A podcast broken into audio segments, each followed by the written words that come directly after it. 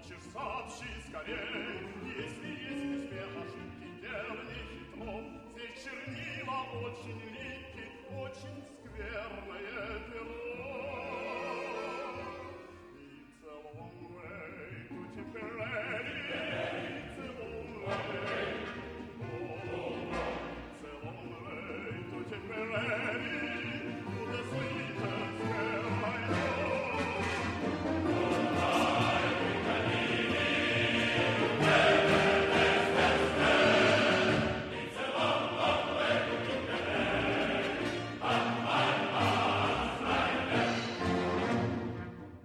Esto es Blistocast.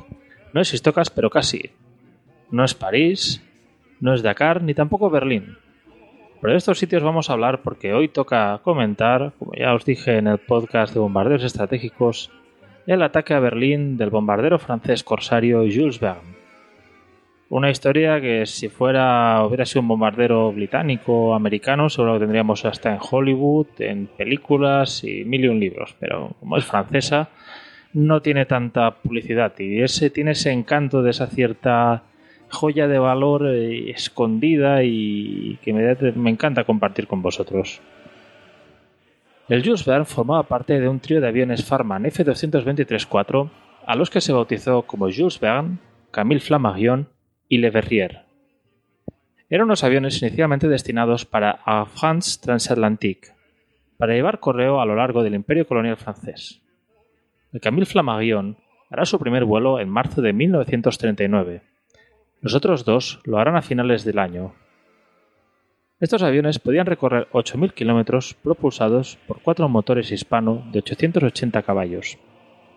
Hacían 23 metros de largo y 34 de envergadura. Además de 14.000 litros de combustible, podía llevar una tonelada y media de carga. Eso hacía que si pesaban 9 toneladas vacíos, pudieran llegar a pesar 24 si estaban completamente cargados, y les permitía alcanzar una velocidad de 280 km hora. Pero llega la Segunda Guerra Mundial y estos aparatos son requisados por el gobierno francés.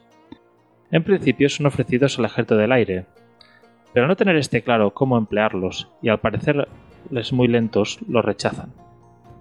Posteriormente sean ofrecidos a la aeronaval, a la aviación de la Marina francesa la cual los agrupa en un escuadrón, el E5, con base en Pulmic. Los aviones son asignados a tripulaciones de la Marina.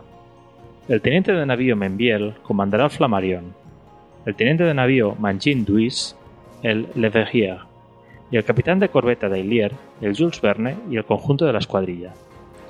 Al capitán de corbeta Dailier se le conocía como el Pasha, y ya había batido en 1935 el récord mundial de distancia en hidroavión junto al teniente de navío Paul Brandt, volando en su hidroavión la Tecoer 300 llamado la Cruz del Sur, desde Cherburgo hasta Senegal, recorriendo 4.347 kilómetros en 32 horas de vuelo. La unidad empezó a ver acción pronto en misiones de exploración y reconocimiento, cuando el Flammarion realiza varios vuelos de prueba por América del Sur. Vuelos en realidad destinados a intentar localizar los acorazados de bolsillo alemanes Graf Spee y Admiral Scheer. Llegamos al 28 de abril de 1940 y la Marina se pone manos a la obra para convertir el Jules Verne en un bombardeo, enviándolo a la fábrica Farman de Toussus-Lenoble.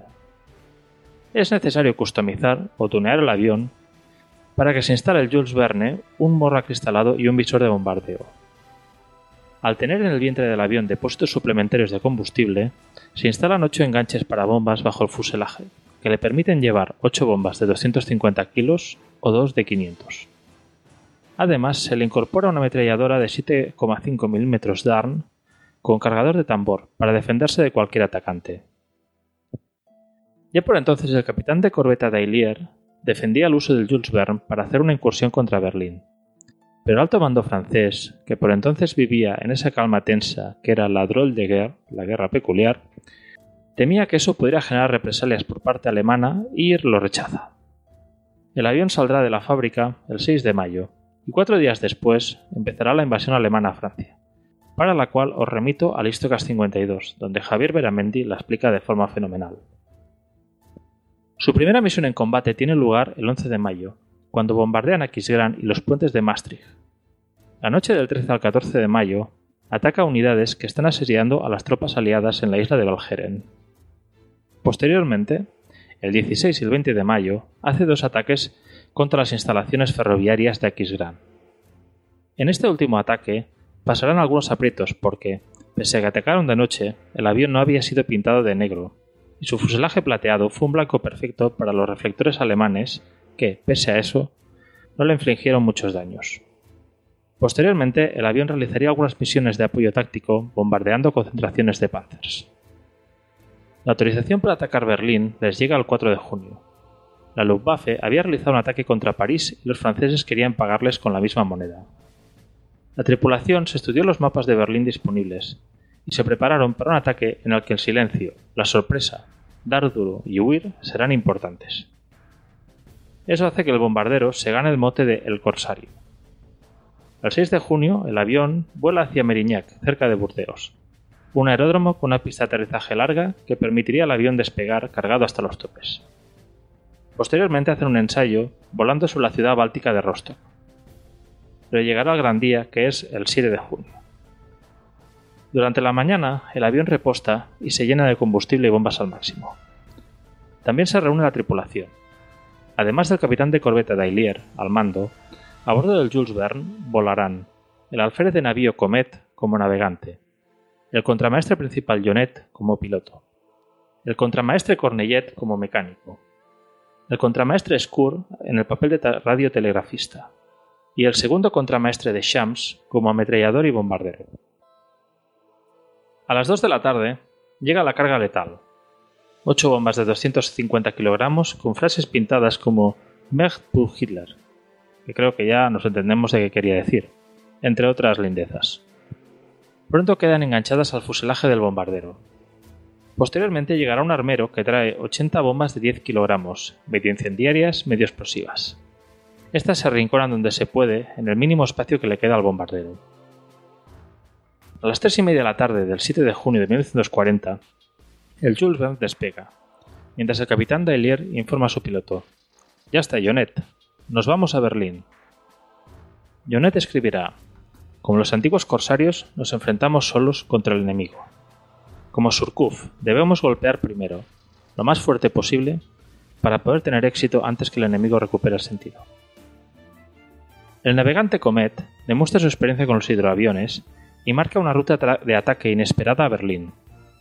En vez de seguir en línea recta por el corazón de Europa, el Jules Verne se dirige al Canal de la Mancha. Allí bordeará la costa hasta dirigirse hacia el Mar del Norte. Llega la noche volando sobre Egberg, en Dinamarca, y el avión cruzará Jutlandia y volará sobre el Golfo de Kiel, alcanzando el suelo alemán al llegar al oeste de Rostock. Cronómetro en mano y con sus excelentes mapas, Comet estima que la costa de, la costa a Berlín hay 40 kilómetros hay 40 minutos de vuelo. Y el avión llega sobre la medianoche a Berlín, volando a mil metros. Encuentra una ciudad completamente iluminada, que no esperaba para nada a sus visitantes franceses. Algunos reflectores de la defensa antiaérea, la FLAC, les apuntan, pero al llegar desde el norte no sospechan que sea un avión aliado. La tripulación de marinos franceses localizó el bien iluminado aeródromo de Tempelhof. Desordenar zafarancho de combate, Dailier ordena al piloto Jonet que finja que va a aterrizar allí el piloto se dirige hacia la pista de aterrizaje. Baja el tren de aterrizaje, pero finge que se pasa de la pista y sigue adelante. Volando a 100 metros del suelo, a sus pies está Berlín, bien iluminada por las farolas y las luces de los coches. Entonces, nuestro avión empieza a sobrevolar la capital del Reich varias veces, con los motores desincronizados a diferentes revoluciones para dar la impresión que atacan varios aviones. Cuando consiguen localizar las fábricas enemigas que eran su objetivo, Dailier lanza cinco bombas en la primera pasada, lo que hace que el Jules Verne se eleve rápidamente. Mientras tanto, el ametrallador de Shams y el mecánico Cornellet tiran por las portezuelas y por las ventanas todas las pequeñas bombas de 10 kilos que pueden. Cuando Cornellet se queda sin bombas, fruto de la emoción del combate y que se vino arriba, se quita su zapato y se lo tira a Berlín, como señal de desafío y desprecio. Tras la sorpresa inicial, los alemanes apagan las luces, las sirenas empiezan a sonar. La ciudad se oscurece, solo iluminada por la artillería antiaérea local. Aún quedan tres bombas en el vientre del Jules Verne, así que el piloto Jonet vira 360 grados y las lanza cerca de donde habían impactado las otras cinco. Mientras tanto, Deschamps dispara la ametralladora contra los reflectores alemanes. Una vez librados de su carga, el Jules Verne emprende su huida. Jonet hace mil y una maniobras para poder esquivar el fuego de la flaca alemana. El Jules Verne emprende su huida, haciendo una ruta en forma de dientes de sierra para evitar la caza nocturna alemana, que por suerte no cuenta con radares. Tan solo reciben algo de fuego antiaéreo cerca de Colonia. Al final, el avión francés aterriza sin problemas en Chartres. El vuelo ha durado 13 horas y 40 minutos. En este aeródromo, reposta para volver a su base de Pulmic, pero al despegar reciben la noticia de que los alemanes la han estado bombardeando y se desvían hacia Orly para luego ir a Brest. La propaganda francés ve en el bombardeo francesa ve en el bombardeo de a Berlín del Jules Verne una maravillosa oportunidad. Se emite un comunicado oficial donde se informa que una escuadrilla de la Aeronáutica Naval ha bombardeado Berlín. Por parte alemana, el locutor francés pro-alemán Paul Ferdonet emite desde Stuttgart el siguiente mensaje. El comandante Dailier y su equipo de piratas han bombardeado la capital del Reich. Esto no es un acto de guerra, sino de piratería. No volverán jamás sobre Alemania. Dailier y su Jules Verne ya están condenados a muerte. Pero nuestros valientes franceses volvieron a Alemania. En la noche del 10 al 11 de junio bombardearon la fábrica Hinkel en Rostock. Posteriormente, cuando Italia declare la guerra a Francia, el Jules Verne se desplazará al frente alpino. Desde Istres, cerca de Marsella, atacará el 14 de junio las refinerías de combustible de Porto Maguera, cerca de Venecia. Dos noches más tarde, atacará Livorno. La última misión del bombardero corsario Jules Verne será el 18 de junio, sobre Roma, pero no será lanzando bombas, sino octavillas antifascistas. Con el armisticio terminan las aventuras de nuestro bombardero corsario. Nuestro avión no volverá a volar más. El bombardero corsario quedará escondido en un hangar en Marignán y en 1942, antes de que los nazis lo descubran, un ciudadano anónimo lo incendia. El pasha Henry Dallier, entonces capitán de navío, morirá en África, entre Conakry y Freetown, en 1941, cuando uno de los dos cazas de la RAF contra los que lucha la abate.